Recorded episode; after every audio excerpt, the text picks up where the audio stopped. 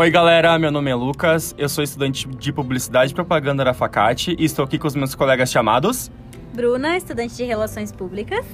E aí, gente, meu nome é Rodrigo, estudo Publicidade. Meu nome é Laura e eu estudo Relações Públicas. Então, pessoal, a gente está aqui para avaliação do nosso podcast da cadeira de Assessoria em Comunicação com a professora Vera Correia e nós vamos falar sobre cinco tópicos, que são cultura organizacional, gestão de relacionamentos, gestão de crise, imagem, reputação e identidade e mensuração de resultados. Então, para começar um pouco, a gente vai falar sobre a cultura organizacional da empresa Heiliger. Isso... Heilig! Heilig! Da Heineken. Mentira, é Heineken, galera. Bora, continuando. Que no caso nada mais é do que a forma que eles trabalham interna e externamente. Como exemplo, a gente tem as franquias, né? Que são vários pubs que eles têm pelo Rio Grande do Sul, onde todos eles são muito semelhantes porque eles mesmos administram esse pub. Isso, exatamente. E por conta disso, né, ele entra muito esse conceito de cultura organizacional, porque pega muito da identidade da marca e coloca lá dentro desses pubs, né?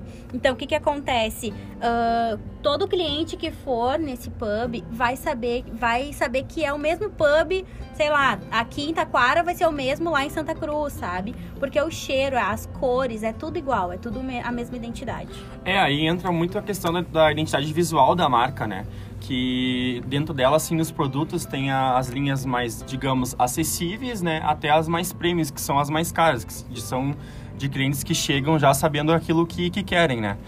Então, é isso aí. Então entra muito também a questão de reputação da marca, né? As pessoas vão no ponto de venda e elas, uh, às vezes, elas não compram pelo valor da, da cerveja, né? Elas compram pelo... Pela embalagem pela da embalagem, cerveja. Por já conhecer, às vezes, embalagem. enfim, né? É, até a questão que, que as, as três linhas que eles têm, né? Como a Juliana explicou pra gente, elas são, tipo, classificadas por cores, né? No, no caso. Mais concentradas, mais escuras, mais caramelizadas. Isso. Sim, aí vai do paladar de cada cliente, né? né? Inclusive, Exatamente. Inclusive, eles têm cervejas que são pra uh, receitas culinárias também, ela lembrou, isso Exatamente. É tipo, fazer um risoto Sim. com uma cerveja da linha, que eu não sei qual é.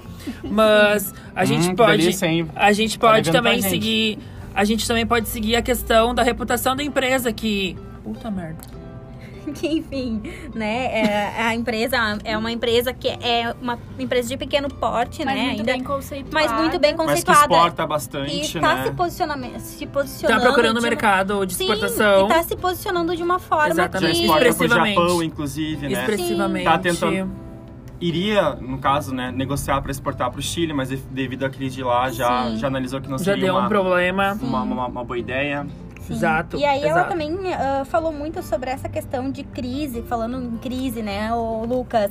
Entrou essa questão, ela comentou com a gente sobre o que aconteceu lá no Rio de Janeiro, que eles não estavam ah, vendendo, sim, sobre o né? representante, né, Bruna? Sim, aí uhum. o que, que aconteceu? Ela foi até lá, estudou o ponto de venda para entender por que que não estava vendendo lá no Rio de Janeiro, em determinado lugar. Ela queria saber por quê, né, Bruna? Por sim. que que não queria vender? Por que que porque as pessoas funcionam, né? Por que, que todos os lugares funcionam e lá não tá funcionando? Porque cerveja no Rio de Janeiro, em São Paulo, no Espírito Santo é tão comum Sim. as pessoas consumirem esse tipo de cerveja. Sim. E por que que lá no Rio de Janeiro não funcionou? Sim. Então ela foi no mercado, analisou o consumidor, analisou o poder de compra dele, ela viu que o micro era diferente do macro e pelo que ela fez de pesquisa, ela viu que o representante não tinha uma reputação que agregava a empresa e as outras empresas. E isso só comprova que o atendimento é realmente o ponto-chave que a Exato. Juliana transmite através da Hennig. Sim, Exato. Sim, exatamente isso. E aí a gente pode ter como resultado de tudo isso, a né? expansão da venda. A expansão da venda, a expansão da marca, o, o, reconhecimento no mercado. Tanto que né? começou, né, Bruna, na região de Santa Cruz, a, a, a venda dela, e agora ela está vendendo nacionalmente e crescendo a expansão da exportação. Uh, perdão. Exportação para exterior. A, exportação, a exportação pro, pelo exterior. Então, gente, com esse assunto maravilhoso sobre cervejas, que a gente termina esse podcast com. Desculpa não poder degustar, galera, é, mas desculpa. a gente fica devendo aí. A gente fica devendo muitas coisas para vocês, mas em questão é isso. Muito obrigada. Obrigada pela atenção e um Feliz Natal. Que ano Muita que vem, cerveja e peru no Natal. Muito peru no Natal, exatamente. E espero que ano que vem a vida seja melhor do que esse ano, viu? Feliz Natal, Merry Christmas. Valeu, galera!